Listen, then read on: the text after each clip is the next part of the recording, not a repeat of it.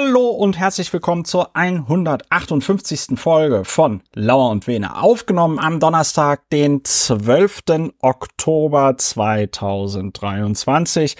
Lauer und Vene, Deutschlands bester Podcast für Arbeitspflicht und Lebensmittelkarten und zur Bewältigung der Gesamtsituation. Die Gesamtsituation sieht so aus, es ist nicht schön. Das wird sich heute im Verlauf dieses Podcastes verschiedenartig herauskristallisieren. Ich rede hier zum Glück nicht alleine, auch wenn ich mich selbst gerne reden höre, was die eine Hörerin oder der andere Hörer vielleicht sich schon gedacht hat. Am anderen Ende der Leitung, wieder voneinander getrennt, sitzt mein Podcast-Partner, Gründungsmitglied, Namenspartner, Dr. Ulrich Wehner, seines Zeichens Strafverteidiger in Berlin. Er verteidigt den Rechtsstaat und seine MandantInnen. Auch auf hoher See. Obwohl, es gibt auf hoher See kein Gericht, oder? Man ist wie wirklich jeder irgendwann im Laufe der ersten 15 Jahre seines Lebens erfährt, ist man sowohl vor Gericht als auch auf hoher See in Gottes Hand. Also letztlich gibt es nirgendwo ein Gericht. Außer des Gottes, das Gottesgericht. Letztlich ist es dasselbe. Okay, ja. finde ich gut. Haben wir geklärt. Hohe See und Gerichte sind eigentlich dasselbe. Ja, guten Abend, lieber Ulrich. Hallo, guten Abend, lieber Christopher, Podcastpartner, Mitbewältiger der Gesamtsituation, Historiker. Ja. Kann ja. man immer gebrauchen. Früher sagt man immer Historiker. Geschichte studieren müsse, aber man sieht, man braucht es eigentlich. Hans Dampf in allen Gassen. Dauernd, ne? Das ist so, wahrscheinlich kann man bald auch eine Lehre zum Historiker machen. Dann geht man so zur Berufsschule für Historiker und so. Ja, vor allen Dingen machen wir uns nichts vor. Für das, was ich über Werner von Braun herausgefunden habe, hätte ich vor 40 Jahren noch irgendwo einen Lehrstuhl bekommen. Und so interessiert es halt nur eine begrenzte Menge von Menschen. Ja, ja, so ist das Leben. Vor 80 Jahren hättest du eigentlich so einen Kopf abgehauen bekommen, aber gut. Vor 80 Jahren wäre ich erschossen worden, aber zum Glück haben wir nicht vor 80 Jahren. Muss man ja einfach mal so ja. sagen. Auch kann man auch gerne jeden Tag sagen. Ja, Ulrich, traditionell, wir wollen ja ein sehr kompakter, aber auch sehr niederschwelliger Podcast sein. Traditionell beantwortest du die Frage, was machen wir eigentlich bei Laura und Wiener? Ja, das eine ist, das haben wir immer unerwähnt gelassen, weil es klar ist, Abiturvorbereitung und ansonsten ja. geht es darum, dass wir die Emotionsregulation fördern möchten und müssen, indem wir die Gelegenheit zum faktenbasierten Aufregen schaffen. Dinge anschauen, Dinge analysieren, dann aufregen. In dieser Reihenfolge nicht gleich aufregen, weil sich dann die Aufregung Bahn bricht in die falschen, falsche Richtung. Dann kommt es zu Wahlentscheidungen in Hessen und Bayern. Wenn wir noch darauf eingehen, hat es das gegeben, dass die Leute sich einfach nur aufgeregt haben, statt es faktenbasiert zu tun. Da setzen ja. wir ein Gegengewicht mit dem faktenbasierten Aufregen hilft gegen dämliche Wahlentscheidungen und gegen Emotionsstau. Ja. Punkt. Ja. Punkt.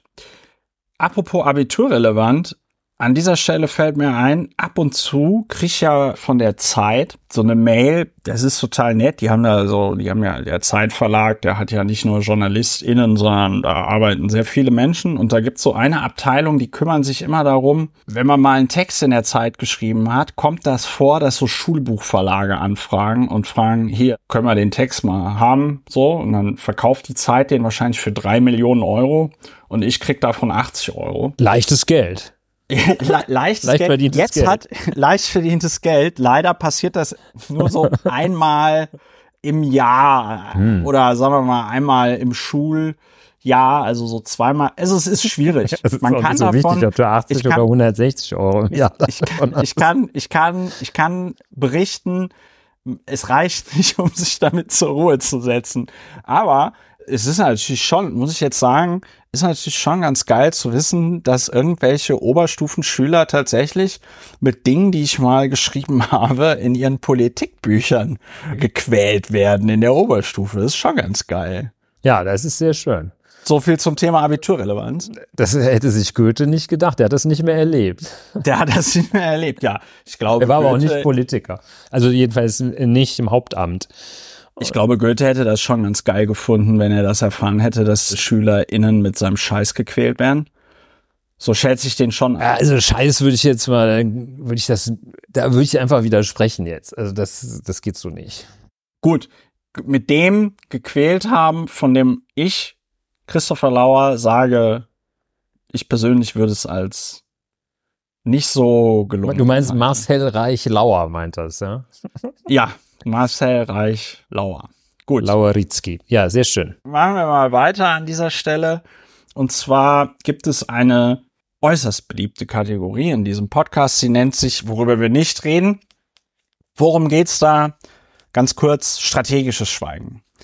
Es gibt Botschaften, die sind aus verschiedensten Gründen so doof, dass man einfach nicht über sie reden sollte.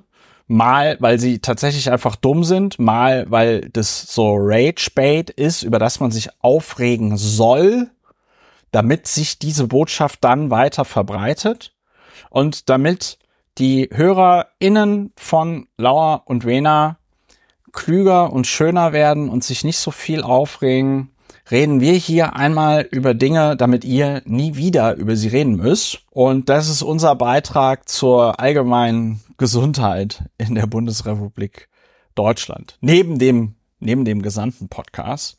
Und heute reden wir über etwas, Ulrich, ganz ehrlich, wir haben ja im Jahr 2018 angefangen mit dem Podcasten. Dieses Jahr ist ja unser fünfjähriges. Wenn du mir vor fünf Jahren gesagt hättest, dass wir mal über dieses Thema in diesem Podcast reden, und zwar nicht im Rahmen von Satire, ich hätte es nicht geglaubt. Wir reden heute nicht über das Thema, ich muss lachen, nicht weil ich es lustig finde, sondern weil ich es obszön finde. Arbeitspflicht für Asylbewerber. Lieber Ulrich, was hat es damit auf?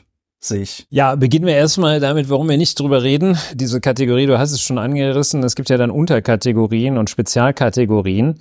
Das ist so abgrundtief, so empfinde ich das, was aktuell passiert, dass jede, alle paar Tage jemand mit einer neuen Idee um die Ecke biegt. Diesmal ist es jetzt kein geringerer als die Bundesregierung und wieder irgendetwas Neues sich ausgedacht hat, den Leuten vorstellt und glaubt, dass man damit den Umstand, dass jemand Eritrea verlässt und in die Europäische Union sich aufmacht, dass man diesen Umstand damit in irgendeiner Weise kontrollieren Abwenden. könnte oder zum Besseren wenden könnte. So, und jetzt kommt das, das auch, auch, also auch die Kombination, in der das ankommt, ja. ist beachtlich. Also nicht nur die Kombination mit Sachleistungen, müssen wir gleich ja. auch noch mal kurz drauf eingehen, sondern auch die Kombination mit Aufhebungsbestrebungen von Arbeitsverboten für AsylbewerberInnen kommt dann der Gedanke einer Arbeitspflicht. In einem Gesetzentwurf eingebracht, oder nee, eingebracht, der jetzt jüngst von, von Frau Faeser, Nancy Faeser, Innenministerin, fast Ministerpräsidentin des Bundeslandes Hessen, versandt wurde. Teil des Migrationspaketes 2 und da sollen nicht nur Arbeitsverbote gelockert werden, was als solches könnte man drüber reden, gar nicht so doof ist, aber es wird auch angedacht, dass jetzt AsylbewerberInnen, dass die ich korrigiere, es ist nicht Frau Faeser, sondern das Land Niedersachsen eine Arbeitspflicht vorschlägt. Ja. Die sollen also arbeiten. Ja, dass du sagst hier, also wer jetzt hier zu uns kommt und möchte jetzt hier diese kargen Leistungen haben, der muss jetzt arbeiten.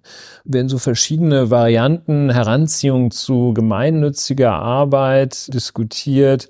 Das verhält sich zu der großen Thematik unserer Zeit, der Migration, verhält sich die Überlegung, ob man in Deutschland Lebensmittelkarten ausgibt oder dann AsylbewerberInnen hier Reiderpapiere aus dem Tiergarten sammeln lässt, das verhält sich also völlig inadäquat zueinander. Es ist, es ist einfach unglaublich, über was man angesichts dieser Problematiken der Menschheit, über was man dann hier diskutiert. Das ist das eine. Und das andere ist, dass eine Arbeitspflicht also allenfalls in ganz, ganz engen Grenzen rechtlich möglich ist, weil das Grundgesetz, also nicht irgendeine Landesverordnung von Sachsen-Anhalt, sondern das Grundgesetz, da engste Grenzen zieht und sagt, dass niemand, wörtlich, niemand darf zu einer bestimmten Arbeit gezwungen werden, außer im Rahmen einer herkömmlichen allgemeinen, für alle gleichen öffentlichen Dienstleistungspflicht. Ja, da bleibt relativ wenig Spielraum. Da kann man jetzt noch überlegen, ob da irgendwelche gemeinnützigen Arbeiten, so ein bisschen bei der Feuerwehr oder sonst was, aber es ist, ja. also es ist völlig undenkbar, dass man damit irgendetwas mit einer Arbeitspflicht, dass man das auch nur ansatzweise wird umsetzen können. Und ganz, ganz wenig Raum bislang hat man, werden also in den einschlägigen Grundgesetzkommentaren und auch in der Rechtsprechung des Bundesverfassungsgerichts werden also die auch nicht für jeden Asylbewerber in Betracht kommenden Sachen wie eine Feuerwehrdienstpflicht oder, das ist natürlich für den einen oder anderen schon attraktiv, Deichhilfe oder sonstige Hand- und Spanndienste werden da diskutiert. Also aus dieser Zeit, als so Bauern noch mit so einem Ochsenkarren über Land ja. zogen oder was sie auch immer gemacht haben. Also was Bauern auch immer gemacht haben früher mit dem Ochsenkarren halt über Land ziehen, wie gesagt, ne? Oder so einen Flug ziehen lassen. Äh. So einen Flug durch die Luft fliegen lassen, ja. Ja, und so weiter und so fort. Also da muss man eigentlich sofort drüber schweigen, weil das, also das ist so, das ist so abwegig. Das ist einfach so ja. abwegig. Es ist so vordergründig, ist es so anschlussfähig, so für ich sehe sie genau, diese Leute vor sich. Ich habe 45 Jahre gearbeitet, dann können die das doch auch hier. Ist ja. vordergründig so anschlussfähig, aber es ist auf den 1,1. Blick ist es völlig daneben. Völlig daneben. Also deshalb reden wir auch nicht drüber. Und also das hier mit diesen Sachleistungen, dann, das, ich fände das echt mal ganz gut, wenn die versuchen würden, dass dann jeder so eine elektronische Karte kriegt. Das, das, ja, das, ja, das, das, wäre eigentlich echt ein Spektakel. Haben wir ja letztes Mal schon darüber geredet. Die relativ schnell dazu übergehen, dass man sagt, nee, also jeder kriegt 45 Zigaretten, die könnt ihr dann tauschen oder sowas. Die schickt er dann wenigstens nicht in die Heimat. Vor allen Dingen das, vor allen Dingen das Schöne ist ja, dass Geld ja auch nichts anderes ist als als ein, ein Mittel, mit dem man dann Leistungen erhält. Aber das ist wahrscheinlich zu abstrakt für den einen oder die andere Politiker. In, ja. Ich kenne ja noch Leute in der Bundespolitik, die da also auch direkt an der Front mit am Tisch sitzen und hab dann heute mal so SMSen geschrieben und gesagt so, ja, aber das meint, das meint er doch jetzt nicht ernst, oder? Darauf schickte mir eine Person dann eine SMS zurück mit, ja, die Länder können das schon heute mit einem Link zum Paragraph Asylbewerberleistungsgesetz. Asylbewerberleistungsgesetz, ja. der in meinen Augen aber nicht das abfackelt, worüber da im Moment diskutiert wird. Im Asylbewerberleistungsgesetz steht tatsächlich drin, dass die Aufnahmeeinrichtungen oder vergleichbare Einrichtungen sollen Arbeitsgelegenheiten insbesondere zur Aufrechterhaltung und Betreibung der Einrichtung zur Verfügung stellen. Ja. Das ist aber auch so ein bisschen ein No-Brainer, dass man sagt, hier. Hier Tischdecken, Tischdecken, Tischdecken, Spülmaschine ein- und ausräumen oder sonst irgendwas.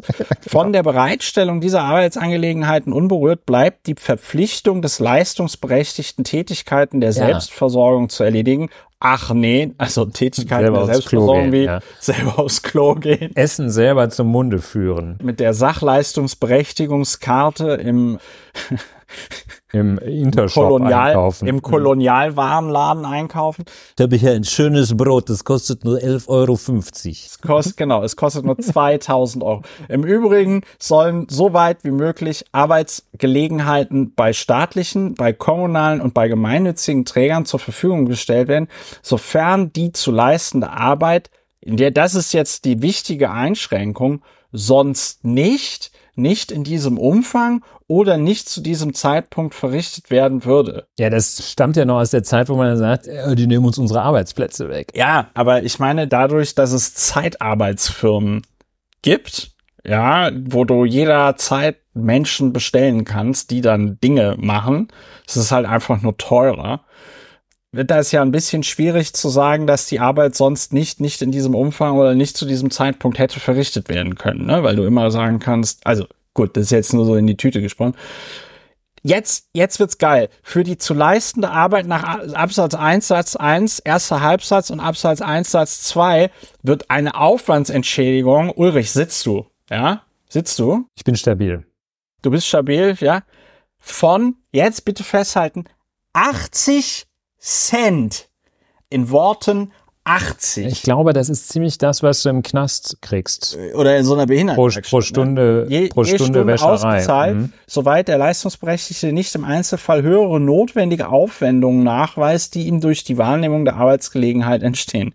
Dann steht da noch was mit Zumutbarkeit und ba, ba, ba und dann arbeitsfähige, nicht erwerbstätige Leistungsberechtigte, die nicht mehr im schulpflichtigen Alter sind, sind zur Wahrnehmung einer zur Verfügung gestellten Arbeitsgelegenheit verpflichtet,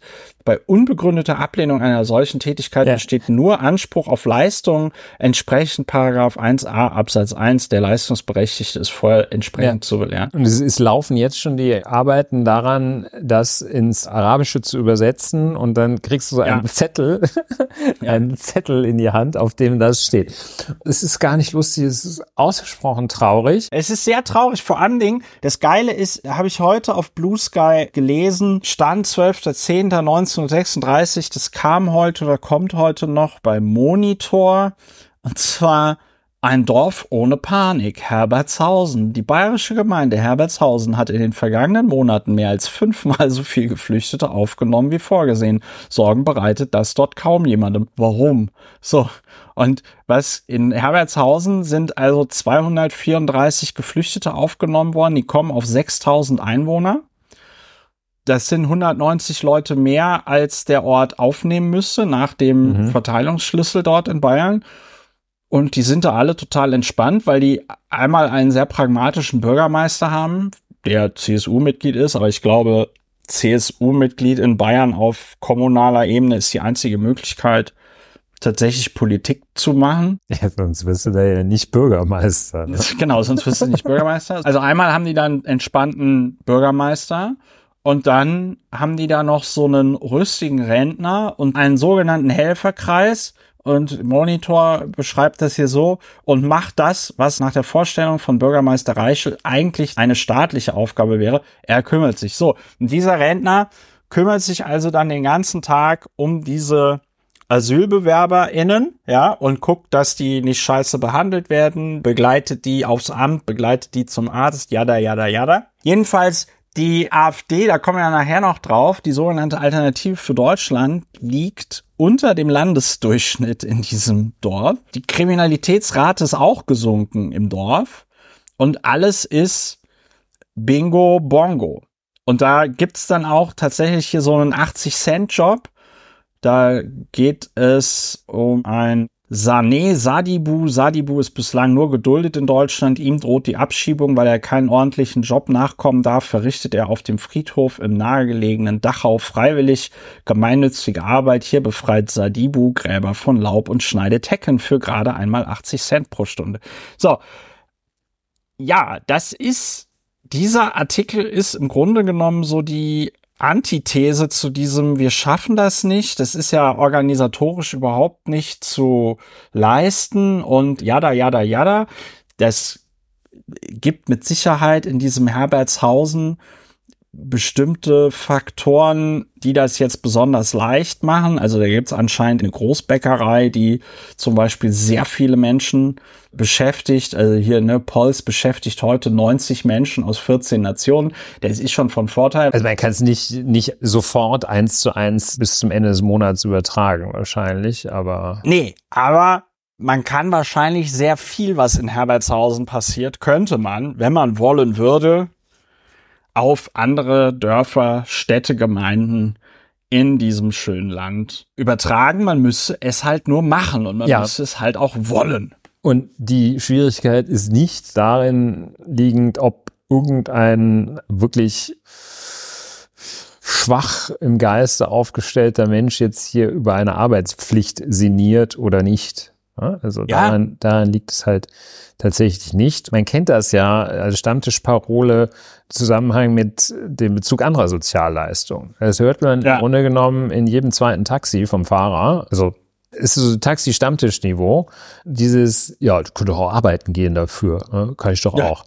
Also hinzu kommt eben auch, also wer dieser Überlegung auch nur ein Stückchen näher tritt, darf nie wieder den Begriff Willkommenskultur in den Mund nehmen und darf ja. nie wieder sagen, wir müssen versuchen, dass es hier für die berühmten Fachkräfte attraktiv wird. Ja. Das kann man nämlich, man kann nicht selektiv attraktiv sein und auf anderer selektiv abstoßend sein. Ja. Das geht nicht. Das ist, also ich muss, ich, ich, muss auch jetzt über Folgendes reden in diesem Zusammenhang. Ich muss darüber reden, weil ich mich so schäme dass Emmanuel Macron und Brigitte Macron ja. das Fischbrötchen, das Fischbrötchen, wie, ja, die, das wie die geguckt haben. Auch. Also es ist mir wirklich sehr, sehr peinlich. Ich weiß nicht, ob Monsieur le Président, Madame, ob Sie das hier hören, aber äh, ich, wahrscheinlich. Der Christopher und ich, wir möchten uns doch wirklich im Namen der deutschen Namen, Nation so für alle, für die wir sprechen dürfen, wer auch immer das ist, möchten wir uns in aller Form entschuldigen. Weil es ist auch, das ist ja jetzt nicht nur ein Fischbrötchen, sondern auf so einem Fischbrötchen, da sind ja auch noch so mit einer Kettensäge in Scheiben geschnittene Zwiebeln drauf und sowas. Und man ja. versaut sich, ich meine, wenn du so einen Anzug wie Olaf Scholz trägst, ist das egal, aber man versaut sich auch noch die Klamotten und das Hemd ja. und sowas. Ja. Und es, also wenn man das jetzt nicht irgendwie total toll findet, so wie man irgendwie, es gibt ja auch Leute, die finden Kutteln ganz toll und solche Sachen, dann ist es jetzt nichts, wo man, wo alle sagen würde, oh, dieses Aroma. Nein, es das ist nicht so, dass ein Fischbrötchenstand in Hamburg im Guide Michelin drin stehen würde oder so. Ja, das, und ich finde, das steht irgendwie in einer Reihe mit Sinnbild. dieser Überlegung, ja. Arbeitspflicht für ja. für Asylbewerber. Du wirst irgendwie politisch verfolgt und du kommst hierher und ja. sagst, du, du gehst jetzt ja. arbeiten. Das ist wie wenn du Präsident bist und kriegst ein Fischbrötchen mit deiner Gattin in die Hand gedrückt. Du wirst politisch verfolgt, möglicherweise deine Familie wurde in dem Land, aus dem du flüchtest, umgebracht, du wurdest vielleicht selber gefoltert, ja. bist schlimmst, Jetzt erstmal den Waldhaken, traumatisiert und dann sagen die hier hast du ein Rächen, jetzt machst du mal hier schön den Friedhof sauber. Also das ist nachgerade bescheuert. Ja, und beschämt. Aber es geht, das hatten wir ja letzte Woche, es geht, glaube ich, jetzt bei diesen aktuellen Vorschlägen auch ganz, ganz viel um so Bestrafungsfantasien. Ja, da geht es, da geht es gar nicht mehr um, wie geht man mit der Tatsache um, dass Asylsuchende nach Deutschland kommen, sondern es geht so um die Idee, haha, da geht's, da kommt jemand nach Deutschland, der will was von mir, der ist in einer, ja. der ist, ich bin in einer mächtigeren Position, haha, und jetzt als erstes bestrafe ich den mal. Also das ist doch für jeden, der mehr als zwei Gehirnzellen hat, ist es doch losgelöst, steht es doch in keinem Zusammenhang mit einer echten Problemlösung. Nein. Also das können auch die Leute, die das vertreten, nicht glauben. Ja, es ist halt zynisch. Du kannst den Leuten, weißt du, wenn, wenn, wenn diese Leute in Deutschland arbeiten dürften und aus irgendeinem Grund, den ich nicht nachvollziehen kann, was in der Realität auch nicht passieren würde, einer Arbeit in Deutschland nicht nachgehen würden. Dass man dann sagt, aber selbst dann wäre ich so locker und so entspannt. Nee, ich kann mir keine Konstellation vorstellen, in der ein billig und gerechter Mensch sagen würde, ja, jetzt brauchen wir eine Arbeitspflicht. Ich finde das selbst bei Strafgefangenen bescheuert, die Leute dann da im Knast Tüten kleben zu lassen oder was sie da machen. Ja, ist ja auch nur in engen Grenzen, zu Recht in engen Grenzen möglich. Also da kannst du ja. ja nicht mehr so zu Hard Labor, wie das noch irgendwie so zu Oscar Wildes Zeiten war. Steine kloppen, ne? Ja, also Steine also jedenfalls, kloppen. es fehlen einem die Worte und man muss, man muss leider, man muss es ja sagen, das ist der Zustand der politischen Debatte in Deutschland im Moment. Das ist da, da sind wir angekommen. Bei Arbeitspflicht für Leuten, denen man das Arbeiten verbietet. Auf den Scheiß muss man erstmal kommen. Leuten das Arbeiten verbieten und dann sagen, ja, wir brauchen ja eine Arbeitspflicht, also die müssen hier sich ja mal irgendwie nützlich machen. Ja. Das ist Wahnsinn. Also das ist wirklich, ja, ja, gut, ich glaube, jetzt haben wir es gesagt. Wir schreien voran zu einem Thema, über das wir nicht reden, weil es aufgrund seiner Schrecklichkeit einfach komplett außer Konkurrenz läuft. Wir wollen auch nicht viel dazu sagen, außer dass wir komplett entsetzt sind. Ich glaube, da spreche ich auch für dich. Ulrich, nämlich der Angriff der Hamas aus dem Gazastreifen auf Israel. Es sind sehr viele Menschen gestorben. Ich glaube über 1000 mittlerweile. Ja, deutlich über 1000. Und ja, da, da reden wir nicht drüber, weil, also das ist auch nicht in den üblichen Kategorien des nicht drüber Redens erfasst, damit das ganz klar ist.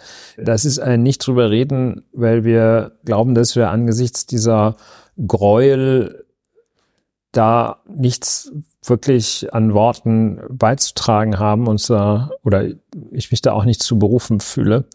Ja, man muss sagen, es sind da Dinge passiert, von denen ich nur gelesen habe, also auch bestätigt aus also einer seriösen Quelle, nicht, nicht auf dem Kurznachrichtendienst X, sondern aus seriösen Quellen.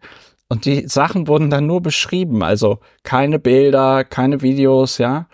Und das wird mich wahrscheinlich bis an mein Lebensende verfolgen. Das ist hochgradig verstörend. Deswegen will ich noch nicht mal sagen, was da genau alles passiert ist, außer dass es sehr verstörend ist. Ja. Das Einzige, was man an der Stelle vielleicht noch erwähnen kann, und das finde ich ganz interessant, ich weiß nicht, wie du das wahrnimmst in der Berichterstattung, aber dass Russland und Iran sind ja verbündet im Grunde genommen gegen die Ukraine im Moment. Also der Iran versorgt Russland dort mit dringend benötigten Waffen, unter anderem auch diesen Kamikaze-Drohnen. Und in meinen Augen ist das kein Zufall, dass Iran dann also dort die Hamas unterstützt, um einen solchen ja, Angriff, Anschlag ist ja ein Euphemismus. Sie haben da ja tausende von Raketen gefeuert. Ja. Bei so einem Terrorangriff. Also in meinen Augen wird da halt eine zweite Front aufgemacht. Da wird der Westen noch weiter unter Druck gesetzt, seine Ukraine-Hilfen jetzt teilweise in Richtung Israel abzulenken, wird, weiß ich nicht, ob da drüber geredet worden ist, ob da drüber geredet, ob das in den Nachrichten irgendwie groß diskutiert wird. In meinen Augen liegt es ziemlich auf der Hand. Ja. Ja.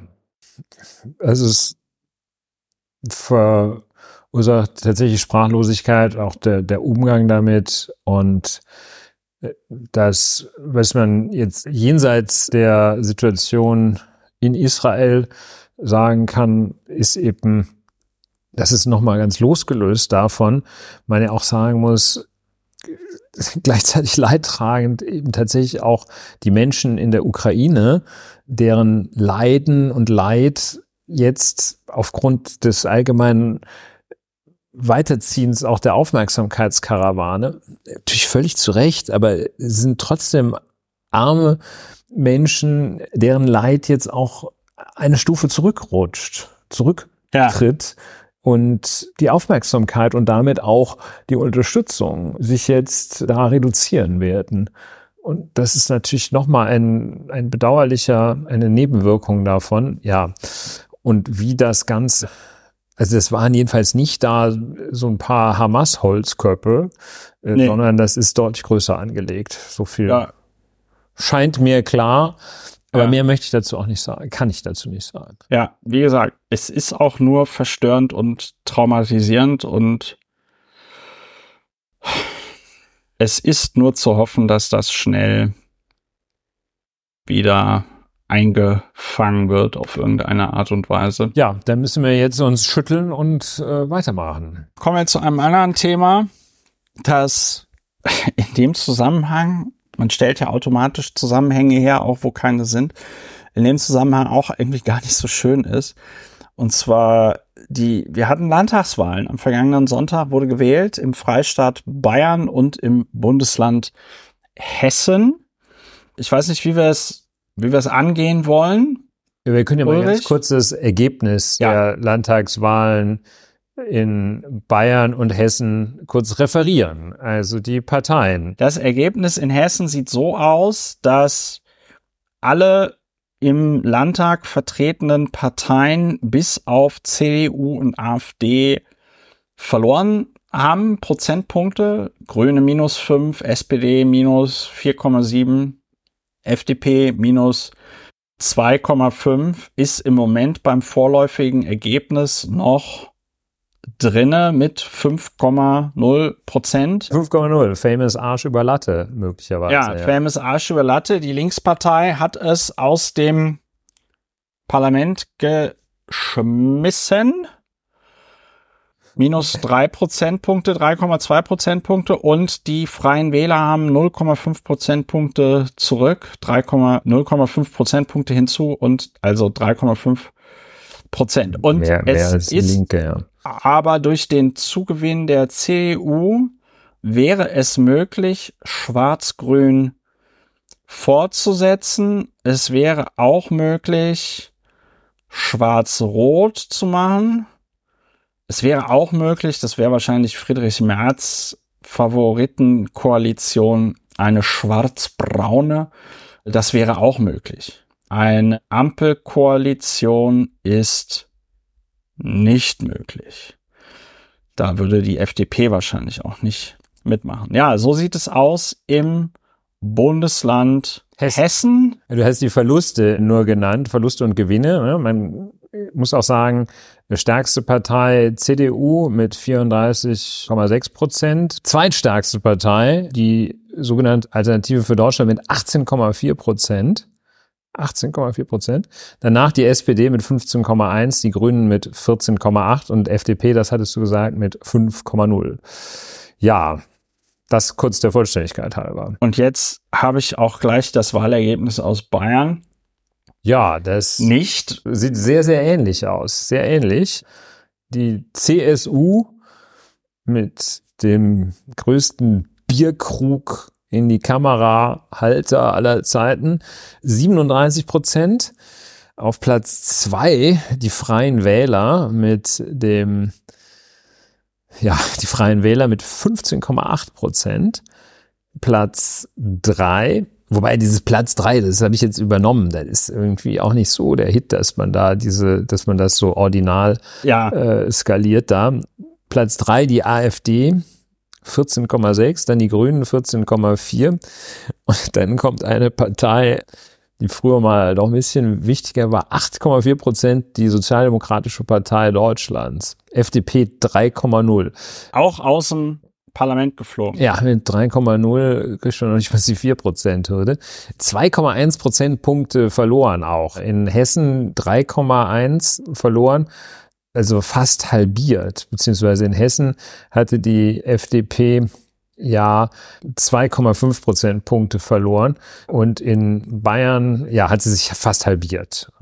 Ja, ja. gewonnen die Freien Wähler 4,2 Prozent und die AfD 4,4 Prozent. Alle anderen haben alle anderen haben leicht, ganz, ganz leicht die CSU 0,2 Prozent oder stark die Grünen 3,2 Prozent oder so wie üblich die SPD 1,3 Prozentpunkte verloren. Ja. Ja, das vorläufige amtliche Endergebnis. Äh, Für die CSU wäre es möglich, sowohl mit den Grünen, den Freien Wählern und der AfD zu regieren.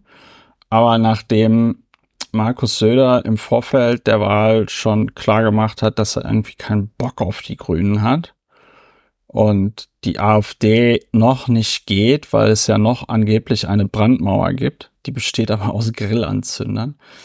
Also er könnte mit all diesen drei Parteien regieren, aber es läuft wahrscheinlich auf die freien Wähler hinaus. Ja, wir können noch mal darauf hinweisen, dass dieses Phänomen oder diese Erscheinung freie Wähler ja ein recht bayerisches bislang ist und der bayerischste der Freien Wähler Hubert Aiwanger ist, der sehr kurz vor der Wahl Gegenstand eines veritablen Skandals war, der ihm im Ergebnis sehr genutzt hat.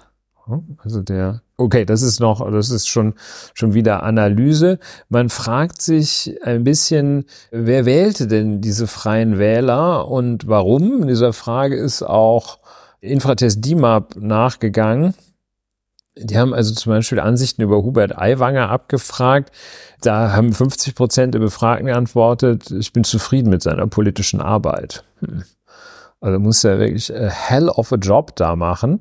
Kompetenzen der freien Wähler, das ist ganz interessant. Stärkung des ländlichen Raumes, das sehen 28 Prozent. Das ist vielleicht ein tatsächlich ein interessantes Phänomen, weil das auch, auch Hoffnung macht, dass da, wo der Raum nicht so ländlich ist, die freien Wähler auch nicht so eine Chance haben. Als Landwirt spricht der Herr Aiwanger wahrscheinlich andere Landwirte gut und so, wie sie es wollen, an. Ansonsten traut man ihnen eigentlich nicht so wahnsinnig viel Kompetenzen zu. Bildungspolitik 12 Prozent, Klima- und Umweltpolitik 12, Wirtschaft 11, bezahlbarer Wohnraum 11. Also so richtig die große Hoffnung setzt man auf die nicht. Und ja, dann ein Phänomen, welches Themen spielt, welches Thema spielt für Ihre Wahlentscheidung die größte Rolle? Das ist für die freien Wähler. Da haben 28 Prozent gesagt Zuwanderung. Was, ja, kann man einfach mal so sich überlegen, was die freien Wähler im Hinblick auf Zuwanderung denn leisten können in einem Bundesland. Das ist das eine, was dazu noch gesagt werden kann. Was ich. Ja, sag du noch mal was. was ich. Du, sagst, du, also, du bist so still heute. Klar, nee, ja, ach, ich bin, ich, ich bin, ich, erstens habe ich ja vorhin schon viel gesagt und zweitens muss ich sagen, aus irgendeinem Grund, den ich nicht nachvollziehen kann, lassen mich die Landtagswahlen in Hessen und Bayern so ein bisschen kalt.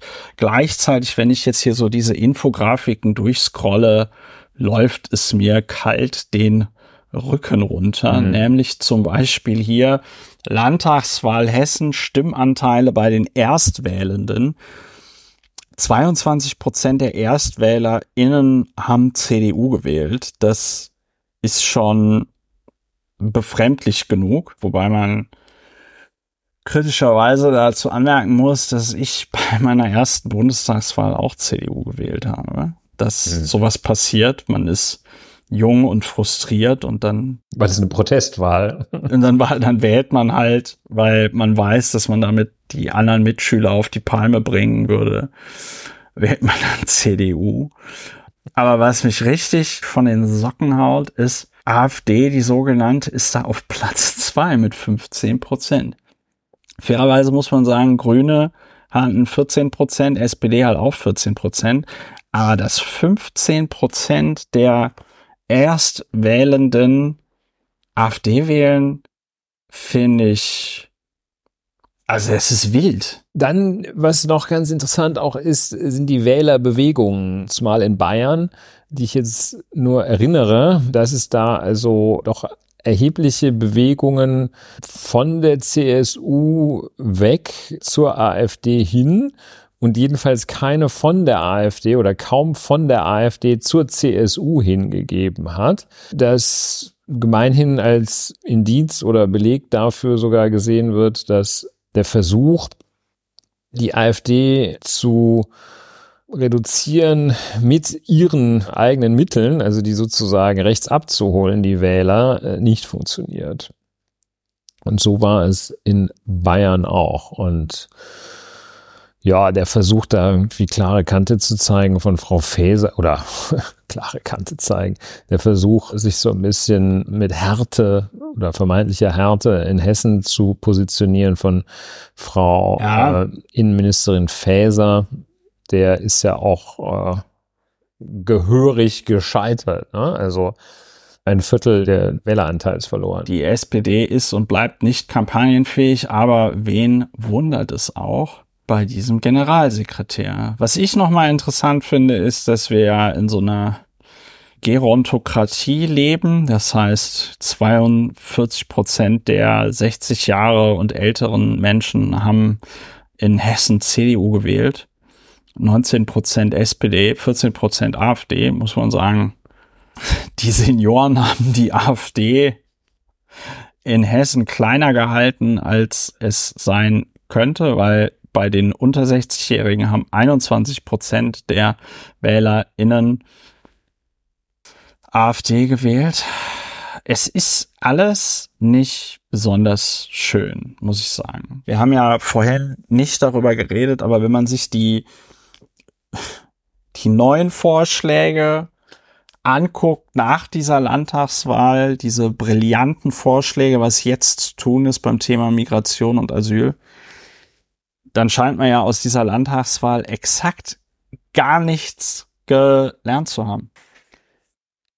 Gleichzeitig muss ich sagen, vielleicht sind die WählerInnen größtenteils aber auch einfach sehr dumm, weil hier zur Landtagswahl in Hessen wird zum Beispiel gefragt, Ansichten über die Bundesregierung. Und dann der Aussage, die Landtagswahl ist eine gute Gelegenheit, um ihr einen Denkzettel zu verpassen, also Tja. der Bundesregierung, haben 51 Prozent der WählerInnen zugestimmt. Und da muss ich sagen. Ja, das ist natürlich wirklich dämlich. Ne? Das ist da muss ich halt dämlich. sagen, ja, vielleicht ist Demokratie doch nicht die beste Regierungsform. Und das ist konstant. Also 2018 haben 50 Prozent gesagt, dass die Landtagswahl eine gute Gelegenheit ist, der Bundesregierung einen Denkzettel zu verpassen. Und ein Prozentpunkt mehr 2023. Auch interessant ist, trotz der großen Unzufriedenheit mit der Bundesregierung, also nur 28 Prozent der hessischen WählerInnen sind zufrieden mit der Bundesregierung, 69 Prozent sind unzufrieden. Trotz dieser großen Unzufriedenheit sagen nur 34 Prozent der Befragten, dass eine unionsgeführte Bundesregierung bessere Arbeit machen würde. Ja, und dann gibt's jetzt noch einen, der verwundert mich und da frage ich mich auch, ob ich überhaupt Teil der Bevölkerung dieses Landes bin, jedenfalls verstehe ich sie nicht, in Hessen befragt, ob Mitglieder der Bundesregierung ihr Amt in der Bundesregierung gut ausüben. Ja. Infratest DIMAP sagt, okay, Nancy Faeser 29 Prozent, Robert Habeck 29 Prozent, Olaf so Fischbrötchen Scholz 32. Und dann kommt das, ja. was, meines, vielleicht ist das ein Umfragefehler, 40 Prozent übt das Amt in ja. der Bundesregierung gut aus, Christian Lindner. Also da denke ich, und das ist so ein bisschen mein Gefühl, das Gefühl, das ich hatte, als ich mit diesen Wahlergebnissen konfrontiert wurde, dass ich das Land, in dem ich lebe, die politische Kultur in diesem Land nicht verstanden habe. Also ja. dass ich, dass ich ja. mich so wirklich so, so fremd gefühlt habe. Und das ist jetzt nicht irgendeine Metapher, die ich mir ausgedacht ja, habe, sondern genau, das war, dies, dass ich dachte, ich, ich kann es einfach nicht verstehen. Also ich kann ja. jetzt solche Sachen verstehen, dass die freien Wähler in Bayern in der ländlichen Bevölkerung Zulauf haben. Die kann man nicht abholen als Mitglied der urbanen Bevölkerung das sind Sachen, die laufen da irgendwie, das kann ich, kann ich verstehen, dass es da anders ist. Aber dieses Phänomen, also auch jetzt, ich meine, das Sinnbildlichste dafür ist, dass irgendwie 40 Prozent der Leute, also viel mehr als bei anderen Mitgliedern der Bundesregierung im Hinblick auf Christian Lindner meinen, der macht einen guten Job. Dass, ja. dass, dass die Leute bei Landtagswahlen der Bundesregierung eins auswischen wollen, ist doof, zeugt davon, dass vieles nicht verstanden worden ist. Komme ich vielleicht auch gerade noch mit klar, ne? Trotziges Kind waren wir alle mal. Vielleicht gerade noch geschenkt. Dass man dann das Thema Migration überhaupt, dass einem das so, so nahe geht, obwohl es einem faktisch total fern liegt, ist schon absurd, dass man dann meint, bei einer Landtagswahl das Thema Migration angehen zu müssen und dann noch diese, diese bescheuerten Parteien wählt, die meinen, das könnte man irgendwie durch total absurde Verbotsmaßnahmen äh, angehen, das Thema. Ich, also ich frage mich echt, wo, wo, wie, wie soll ich denn das verstehen? Wie, ja. wie, wie, wie soll ich das verstehen? Und da fühle ich mich wirklich sehr, sehr fremd. Und ich, ja. Ja. ist, äh, und ich meine, in Bayern sind es ja, man kann die jetzt nicht unmittelbar gleichsetzen, aber es ist ja schon die sind ja am selben Baum gewachsen, die Freien Wähler, oder jedenfalls im selben Garten stehen diese Bäume, die Freien Wähler und die AfD dort. Mit diesem landwirtschaftlichen Spezialaspekt, der mich so ein bisschen beruhigt, vordergründig ein bisschen beruhigt, aber das ist ja alles ja sehr, sehr weit rechts von der Mitte. Und ja. die AfD hätte ja da, wenn es die Freien Wähler nicht gäbe, die ja, denen man ja offenbar auch über Bayern eine Lösung der Migrationsthematik zutraut. Ja. Die AfD hätte ja, wenn es da die Freien Wähler nicht gäbe, dann hätte die ja mindestens, äh, dann hätte die ja locker, locker 20, 25 Prozent. Ja. Ja, und da frage ich mich schon, also mal geht's, ich meine, geht's noch? Und dann irgendwie zu meinen, diese Bundesregierung ist eine totale Vollkatastrophe. Die ist eine Vollkatastrophe in der Außendarstellung, aber ansonsten läuft das doch ganz gut, was die machen da. Das Problem ist halt tatsächlich, dass diese Befragungen sind viel zu stark ritualisiert. Also zum Beispiel dieses, wer macht eine gute Arbeit, ne? Und dann sagen irgendwie 40 Prozent der Leute, Christian Lindner macht eine gute Arbeit. Da müsste es eigentlich eine Folgefrage geben.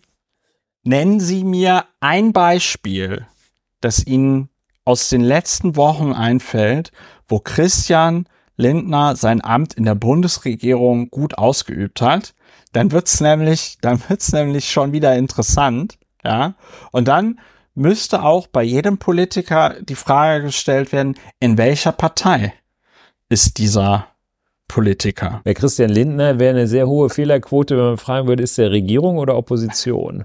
Ja, ich glaube, dass wirklich sehr, sehr viele Leute, die an diesen Befragungen teilnehmen, ganz grundlegende Dinge über die Demokratie und wie sie arbeitet einfach nicht wissen. Ja, die Problematik ist, äußert sich ja aber im Wesentlichen bei den Wahlen, nicht so sehr bei den Umfragen. Ne? Also. Was einem auch die Socken auszieht und mit einem meine ich mich persönlich.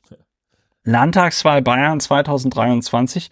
Zuwanderung spielt bei meiner Wahlentscheidung die größte Rolle. Bei allen Befragten sagen das 21 Prozent, AfD-Wählende 55 Prozent. Also selbst bei den AfD-WählerInnen spielt es anscheinend nur bei knapp der Hälfte die größte Rolle. Freien Wähler 28 Prozent, CSU-Wähler 17 Prozent, SPD-Wählende 8 Prozent, Grünen-Wählende 1 Prozent. So, ich weiß nicht, ob das da an der Fragestellung liegt oder so. Die müsste man da mal herausfinden. Nicht gut hier von der ARD und Infratest Team abgemacht, dass die Fragestellung hier nicht mit angegeben wird, was sie eigentlich muss. Also laut hier Pressekodex, bla bla bla. Landtagswahl Bayern 2023. Jetzt in Anführungsstrichen, das ist das Zitat oder die Aussage, der zugestimmt werden musste. Brauchen andere Asyl- und Flüchtlingspolitik, damit weniger Menschen kommen? Dem stimmen 83 Prozent der Befragten zu. Und ich meine, was ist denn, was, was bitte wie passt das zusammen? 21 Prozent sagen, Zuwanderung spielt bei meiner Wahlentscheidung die größte Rolle. Und 83 Prozent, ich glaube, solche Umfragen sind dann schuld daran, dass irgendeiner bei der CDU den Vorschlag macht, wir bräuchten jetzt einen Arbeitsdienst oder irgendeiner bei der SPD. Ja, also da ist ein weiterer Beleg dafür, dass man dieses Eisen halt schmieden kann, ne, wenn man äh, kurzfristigen politischen Erfolg haben möchte. Und das finde ich so geil. 49 Prozent der Grünen Wählenden stimmen dem zu brauchen andere Asyl- und Flüchtlingspolitik, damit weniger Menschen kommen. 49 Prozent der Grünen Wählenden in Bayern stimmen einer solchen aus. Ja, das ist so wie, als hätte die Gesellschaft das so a priori erfahren. Ja. Ja, festgestellt, die dass die Migrationsfrage momentan, dass es dazu führt, dass das Land in, geradewegs in eine Katastrophe hineinrauscht und dass das ja. das drängendste Problem unserer Zeit ist und dass das jetzt hier in Deutschland durch eine andere Migrationspolitik gelöst werden muss. Das ist also offenbar gibt es Menschen, die das so so erfahren, wie man halt andere Dinge a priori erfährt. Und das ist aber falsch. Das stimmt nicht. Das ist ja. so. Und da muss ich auch sagen, es macht mich richtig ein bisschen fertig, das, das nicht empfinden zu können. Also da, meine Empfindungen sind dem diametral entgegengesetzt. Was, was, nicht, was nicht empfinden zu können. Dass die Migration ein so ein, ein so, so, ja. Äh, ja. so prägendes, problematisches Phänomen ist. Dass, dass man nachts aufwacht. Dass man nachts aufwacht. Und sagt, nein. Denk, nein, so geht das nicht weiter. Ich versuche das dann auch mal. Ich sage, okay, ja, hier urbaner Raum und ja, aber ich komme also nur dazu, dass ich, dass ich vielleicht verstehen kann, wenn da so krasse, krasse Nummern geschehen, wie sie ja angeblich zuweilen passieren, dass da irgendeine Gemeinde mit 300 Leuten dann, anders als diese Gemeinde, die du da zitiert hattest, mit 300 Leuten, die kriegen dann 200 Asylbewerber untergebracht in ihrem Ort.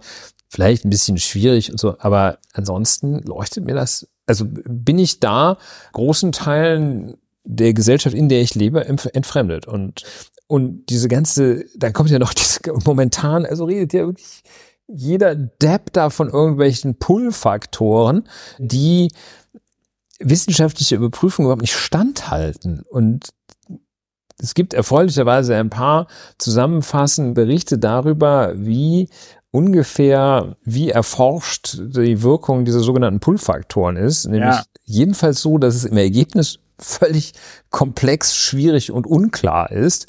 Und jedenfalls am Horn von Afrika die Aufbruchsentscheidung schon mal nicht davon abhängig gemacht wird, ob es jetzt hier irgendwie ja, äh, 350 Euro auf die Hand gibt oder eine ja. Karte, mit der du den Zahnersatz holen kannst. Ich habe mir auch, weil jetzt die ganze Zeit, wir driften jetzt ein bisschen ab, ne, aber ja, wir lassen uns da wir, auch wir, von, von wir, wir reden über ja, nein, weil es, weil es lässt, weil es, es und ja, das weil Thema sind Landtagswahlen und wir reden über Migration, ja. Äh, es, es, äh, weil, weil, ja, aber das ist diese, Ulrich, das ist die Konträrfaszination, weil wir einfach, wir, wir checken es, wir checken es einfach nicht, was da genau passiert. Und ich habe mir deswegen jetzt gerade mal beim Bundesamt für Migration und Geflüchtete angeguckt, wie sieht's denn aus mit den Asylantragszahlen?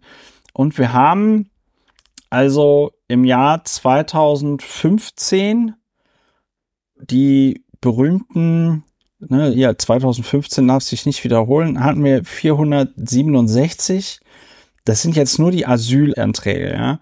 Dann 2016 745.000, das war tatsächlich die höchste Zahl seit 1953. Und dann ging das jetzt runter bis 2020, da waren es nur noch 122.000. Und jetzt von Januar bis September diesen Jahres waren es insgesamt mit Folgeanträgen 251.000. Das sind von Januar bis September, das sind, wir sind, wir haben jetzt 10.000 Asylanträge mehr als insgesamt mit Folgeanträgen im Jahre 2022 gestellt worden sind. Und ich kann daraus alleine noch nicht so die krasse Überlastung sehen die da überall attestiert ja, also es ist auch wird. die Überlastung wird auch rein im Wege einer Kasuistik berichtet, dass hier irgendwie so eine Kommune das nicht mehr nicht mehr genug Geld hat und da irgendeine Gemeinde ächzt, aber auf einer etwas breiteren Ebene wird es gar nicht diskutiert. Das ja. Niveau ist durchgängig das von Diskussionen um Lebensmittelkarten für AsylbewerberInnen. Ja. So ist das dann auch durchgängig bei Pull-Faktoren, bei den Auswirkungen, bei Asylanträgen. Das ist immer da, da kennt man irgendwie so eine Gemeinde, wo die Kasernen schon voll sind. Hier in Berlin habe ich jetzt so einen Artikel gelesen, habe ich einen Artikel gelesen, ist auch immer ein Bericht wert, aber es gibt wohl laut Tagesspiegel eine, eine große Menge von nenne es mal Migranten und Migrantinnen, die auf dem Gelände des Flughafen Tegel, des ehemaligen Flughafens, untergebracht sind und da so in einer Weise untergebracht sein sollen, dass sie eben dem, den Blicken äh, und der Wahrnehmung der äh, sonstigen Bevölkerung entzogen sind. Mag ja, ja. sein, aber also deshalb, ja, das ist wohl das Phänomen. Also wirklich völlig ohne Worte. Also jedenfalls, es ist so, dass eine für mich nicht verständliche Verschiebung der Schwerpunkte im politischen ja. Empfinden, Handeln ja. und Denken, dass ja, dass da etwas fassungslos dem Ganzen gegenüberstehe und dann auch ja. irgendwie also so, so eine absurde Inkonsequenz in den Auffassungen, dass also diejenigen, die andere bezichtigen, Verbotsparteien zu sein, wollen also hier, haben also Gewaltfantasien gegenüber Ausländern, wollen denen alles, also ist, ja, ich fasse es nicht, ich fasse es nicht, ich fasse es nicht. Ich, da kommst du nicht drauf klar, ne? Komm ich nicht drauf klar. Vor allen Dingen, ich habe gerade mal ausgerechnet, das ist auch ganz interessant, weil hier die Asylantragszahlen in unterschiedlichen Aufschlüsselungen. Asyl erst Antragszahlen nach Bundesländern im Zeitraum Januar, September 2023. Den größten Teil nimmt davon als bevölkerungsreichstes Bundesland natürlich NRW auf. Aber es gibt ja dann so Länder wie zum Beispiel Sachsen, in denen die AfD ganz besonders stark ist, oder auch Thüringen. In Sachsen gab es im Jahr 2023 bis September 11.345 Erstanträge auf 4 Millionen Einwohnerinnen. Und wenn ich mich nicht komplett verrechnet habe, sind das 0,28 Prozent der EinwohnerInnen in in Sachsen. Das ist so ein Phantomschmerz. Die Leute, ich weiß auch nicht, warum man da immer irgendwie dran hängen bleibt. Es ist Konträrfaszination. Es ist unfassbar blöd. Also, was soll man denn dazu sagen? Also auch Bayern. Ich meine, wie viele Menschen leben in Bayern? Wie viele Einwohner hat Bayern? 15 Millionen oder wie war das? Ja. So 13,124 Millionen EinwohnerInnen. Ja, 13,124 ein Millionen Einwohnerinnen und 35.000 Asylanträge. Und da sagen dann irgendwie, was war das, 89 Prozent der Befragten sagen, also die Bundesregierung muss das Asylgesetz ändern, damit nicht mehr so viele Leute kommen. 83 Prozent. 100 Prozent der rheinisch sprechenden Bayern, ja. Und äh, also, also es ist ganz offensichtlich ein Phänomen, dass man Vielleicht hilft die Betrachtung des Umgangs mit dem Wolf in unserer Gesellschaft, dieses Phänomen zu verstehen. Und es ist ein im Wesentlichen sozialpsychologisches Phänomen, ein, ja. ein politikpsychologisches Phänomen, die Gruppenzugehörigkeit, die Abwehrmechanismen, die da greifen, und die sich geschickte PolitikerInnen zunutze machen und sie instrumentalisieren. Die einen instrumentalisieren es und die anderen glauben, dass sie keine andere Wahl hätten, als das mitzumachen. Sodass also auch irgendwie große Teile der Grünen angeben, dass man jetzt unbedingt die Grenzen dicht machen da müsste. Muss, sozusagen. Da muss man jetzt was machen. Und also es ist äh, dieser dieser Mechanismus wird wohl einer der wesentlichen Gründe sein, dass es die Problemvermeidung durch Projektion auf ein vermeintliches Problem, das gar keins ist. Und letztlich ein auch ein Kontinuum, dass man die Schuld an dem eigenen Unwohlsein, an den eigenen, an der Schwierigkeit der Existenz, die gibt man anderen. Und dieses Phänomen beobachten wir hier. Und es ist so tief, dass es selbst wenn in Hessen, was ja nun auch so ein Bundesland ist, in dem wie letztlich alle Länder, aber auch gerade Hessen, in denen es, in dem es ja wenn es nicht gerade Nordhessen ist, den Leuten auch ganz gut geht. Sehr prosperierend und es ist eigentlich alles okay. Aber irgendwie kriegen wir es offenbar nicht, nicht, nicht gewuppt. Ja, was halt äh, bedauerlich mit dieser sogenannten AfD ist, ist, dass damit ja progressive Mehrheiten ihrerseits ja, komplett verhindert werden. Komplett verhindert werden, weil wie soll man es denn machen? Ne? Also ja. geht halt nicht. Ne? Und also ja. wenn es einigermaßen, also die, die, dann zweitbeste Möglichkeit, Lösung wird eben sein, dass dann es auch nicht lange halten wird, alle gegen die AfD. Da muss man halt irgendwie mit CDU, Grünen und SPD muss man dann halt irgendwie eine Regierung bilden in den einzelnen Bundesländern oder gar im Bund, damit also diese, diese in erheblichen Teilen faschistischen Partei dann nicht da an die Regierung kommt. Das ist ja, das ist ja eine, Katastrophe.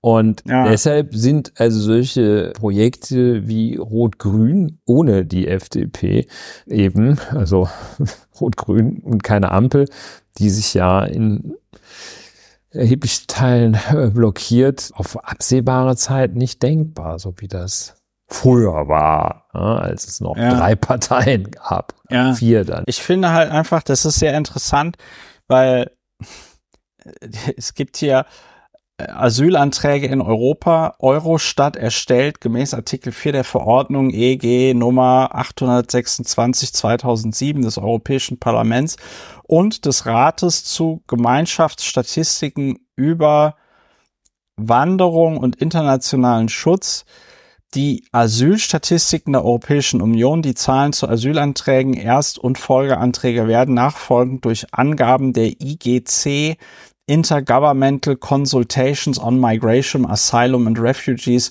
und nationaler Behörden ergänzt. Und da wird dann auch immer, wird dann auch immer so eine Gesamtzahl angegeben. Witzigerweise hier in dieser Tabelle dann nur bis März, weil weiß ich nicht, ich weiß nicht, woran es liegt, weil Tschechien seine seine Zahlen ab April nicht mehr angegeben hat oder irgendwie so. Also das ist ein bisschen befremdlich. Aber die ersten drei Monate zeichnen doch schon ein klares Bild. Wir reden hier über 90.000, 91.000 Asylanträge im Monat. Jetzt zumindest Januar, Februar, März. Und das halt bei einem Staatenbund, das habe ich beim letzten Mal schon gesagt, mit 460, 470 Millionen EinwohnerInnen. Es ist vollkommen abgefahren, dass wir uns wegen dieser 90.000 Menschen im Monat so dermaßen in die Hose machen und uns und, und, und uns Landtagswahlen davon verhageln lassen. Ne?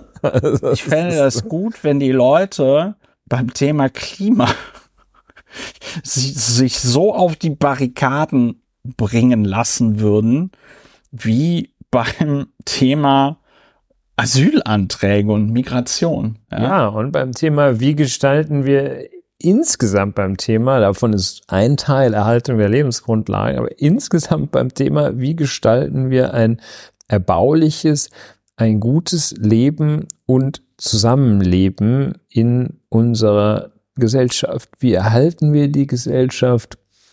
Wie schaffen wir es, dass es uns gut geht?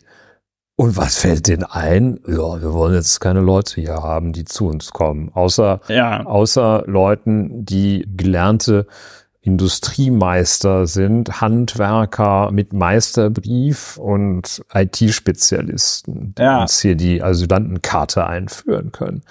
Ja, also das ist, muss ich da irgendwie von, ja, ich weiß, also das, das, das, das Problem ist, dass die Leute so unglücklich sind, dass sie auf solche ja, depperten Ideen ja, kommen. Richtig, richtig geil, richtig geil bei der Landtagswahl 2023 die Frage, Verhältnisse in Deutschland geben Anlass zu und dann sagen 17 Prozent Zuversicht und 78 Prozent sagen Beunruhigung.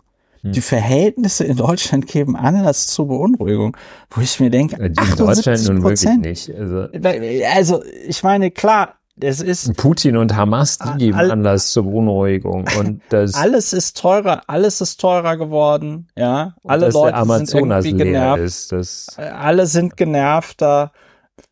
Es ist halt nicht mehr so schön wie, weiß ich nicht, 1992 oder so. Wobei, weiß ich nicht. Also äh, irgendwas war immer. Bis zum Fall der Mauer hatten die Leute Angst vorm Atomkrieg. Aber 78 Prozent der befragten Bayern sagen, Verhältnisse in Deutschland geben Anlass zur Beunruhigung. Ja, was, also, sind wir über Nacht zu einem Volk von totalen Schissern verkommen oder was? Wahrscheinlich ist auch, ich weiß nicht, ob du mal am Tegernsee warst in der letzten Zeit.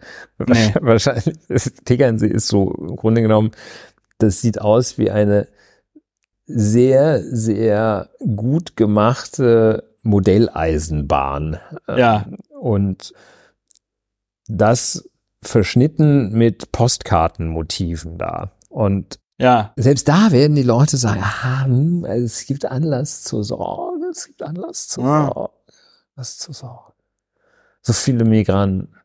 Was man natürlich sagen muss, und das zeigt sich hier in dieser Frage, in Bayern 2018 gaben 89 Prozent der Befragten ihre wirtschaftliche Lage als gut an und nur 10 Prozent als schlecht.